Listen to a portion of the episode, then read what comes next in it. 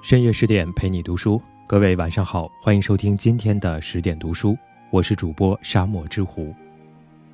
今天呢，我们要分享作者竹溪的作品《黑塞在轮下》，教育最大的悲哀是养出一个听话的孩子。著名哲学家科尔凯郭尔曾说过：“人生有三种绝望：不知道自我，不愿意拥有自我，和……”不能够拥有自我。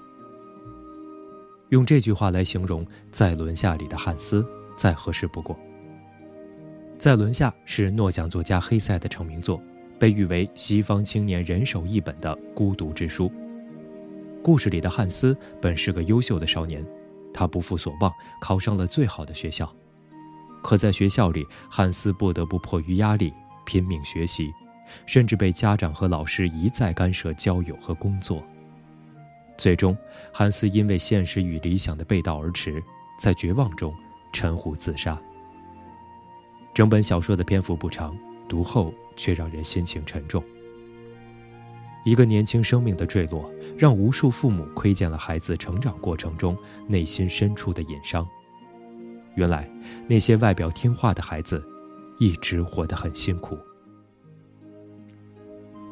你以为的听话，正在毁掉孩子。故事的主人公汉斯是个成绩优异的孩子，他的老师和父亲都在鼓励他不断学习，一刻也不能松懈。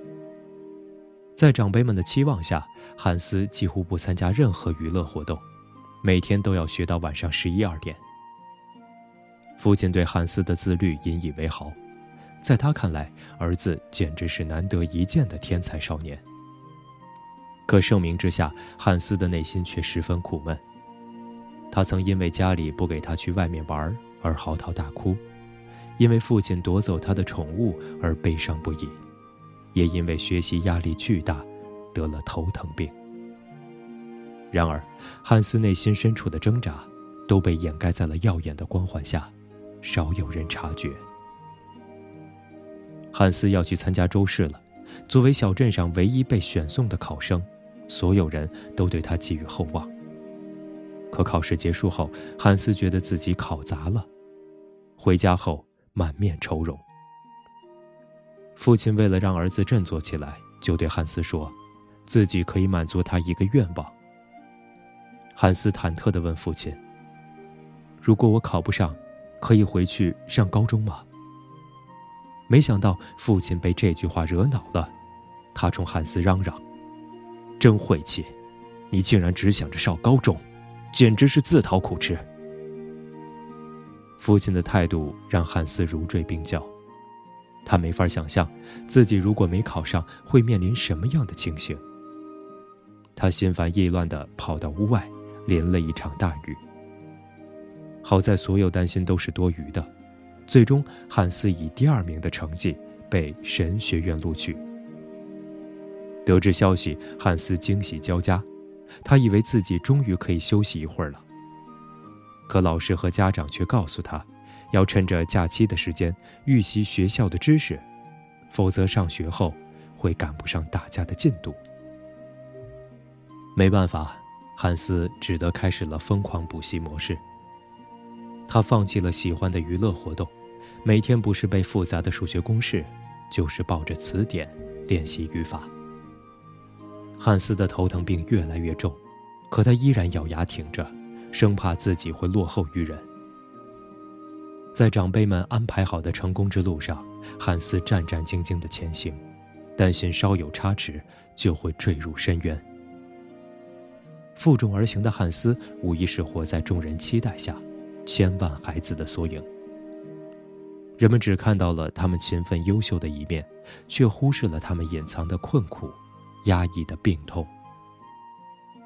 自我觉醒给孩子最好的原生家庭一书中曾提出一个观点：父母对孩子的苛责、伤人的态度，以及不合理的期待，都会内化在孩子的自尊感中，从而形成一套反自我的内在声音。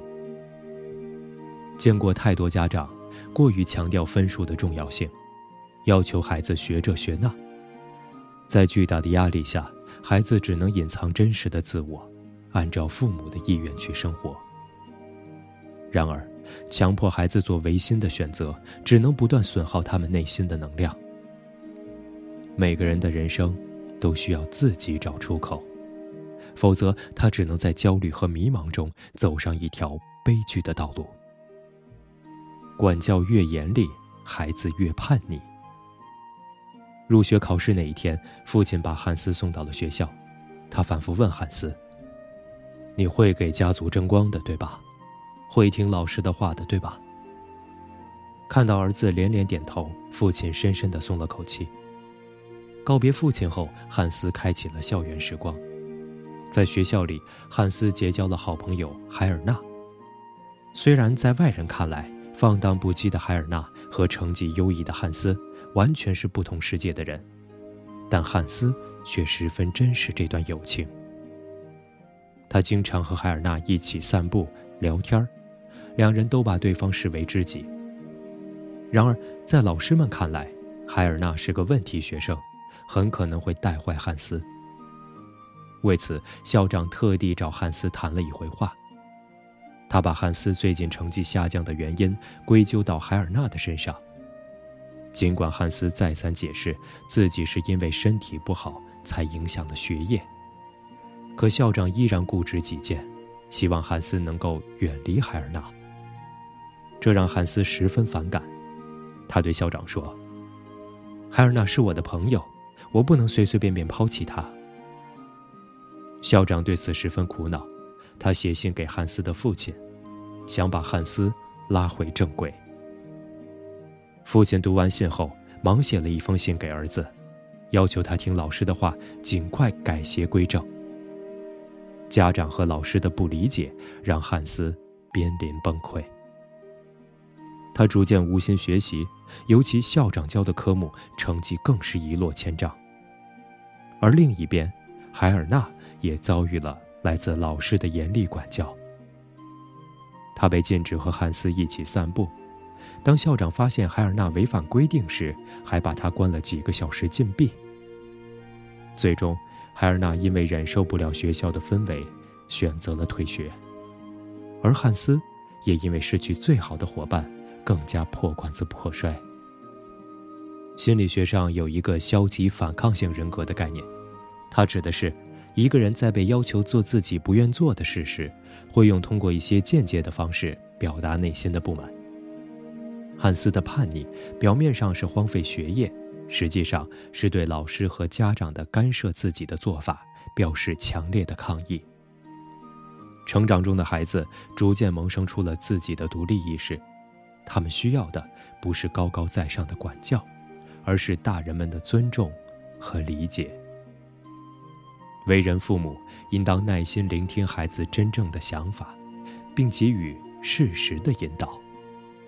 否则，不尊重孩子的意愿，自然也不会得偿所愿。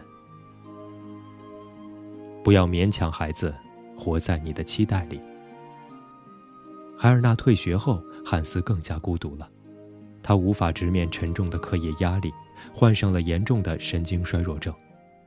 校长没办法，只得联系汉斯的父亲，把汉斯送回了家。在家休养的日子是汉斯生命中为数不多的悠闲时光。他去农场榨果汁，在田野里闲逛，还和一个姑娘谈了场短暂的恋爱。可没等汉斯的身体恢复过来，父亲就再三催促他。去找一份工作。父亲实在太担心儿子的前程了，他为儿子的无所事事感到焦虑。迫于父亲的压力，汉斯只能找了一份机械工的工作。他每天的工作就是焊接和错齿轮，十分枯燥。可每当父亲问起他工作的事情时，汉斯都强迫自己打起笑脸，让父亲放心。比起父亲的盘问，最让汉斯感到心累的还是同事们的酒局。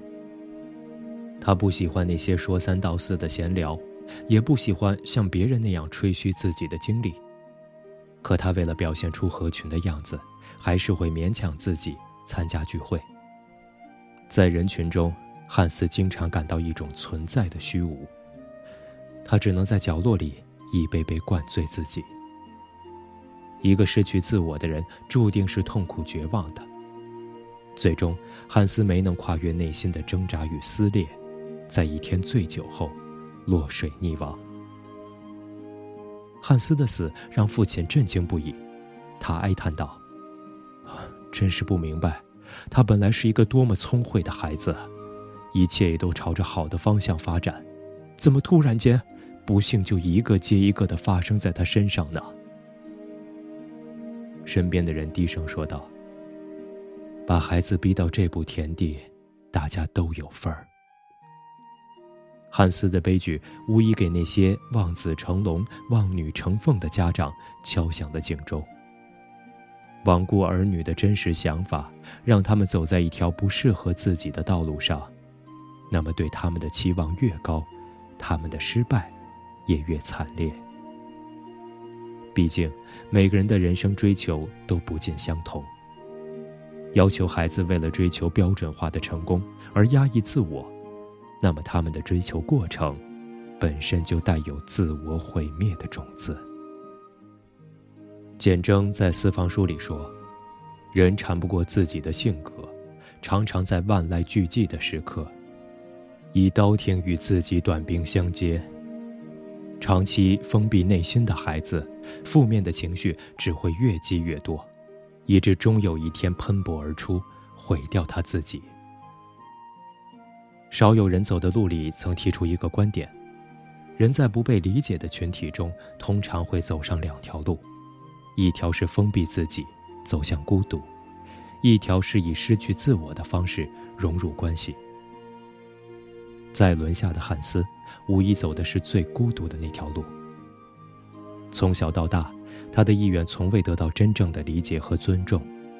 于是他只能削掉自己的棱角，顺从地走在老师和家长规划好的路上。上最好的学校，离开要好的朋友，保持优秀的成绩，寻找体面的工作。在一次次违心的选择中，汉斯逐渐活成了一座孤岛，最终心力交瘁，悲惨死去。著名哲学家费希特说。教育就是培养人的自我决定能力，而不是教育人去适应传统的世界。实际上，生命有不同的活法，每个人也有不同的课题。真正成功的教育，是尊重孩子的基础上，适当加以引导，让他们在自我探索的道路上成为一个有灵魂的人。别强求孩子过标配的人生，他们有自己的路要走。学会适当松手，给孩子以自由，他们才能够修炼出强大的内心，拥抱美好的明天。点亮再看，愿天下父母都能给孩子足够的爱与尊重，让他们从此花开向阳，绽放微光。好了，这就是本期的十点读书，更多美文请继续关注十点读书，也欢迎把我们推荐给身边的朋友和家人。一起在阅读里成为更好的自己。我是主播沙漠之狐，我们下期再见。